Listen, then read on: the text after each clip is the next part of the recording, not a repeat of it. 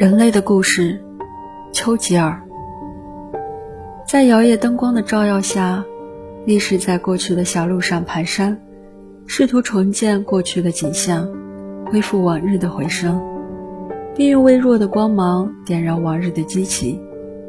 当历史巨大的卷轴展开之时，许多错综复杂的事件出现了，而这些事件是很难有效地被纳入我们这个时代人们的好恶模式之中。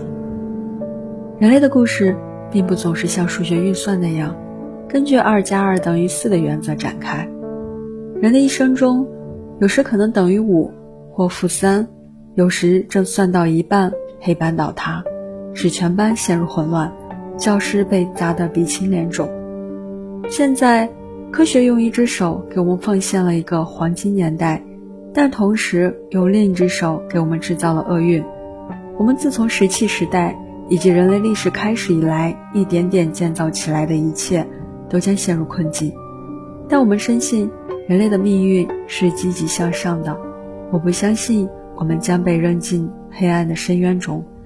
发明的用处应该是治愈病人，为生活提供更多的食物和娱乐。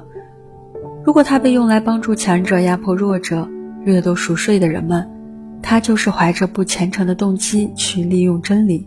以这种方式亵渎神灵的人们将遭到报应和惩罚，因为他们的武器将反过来对付他们自己。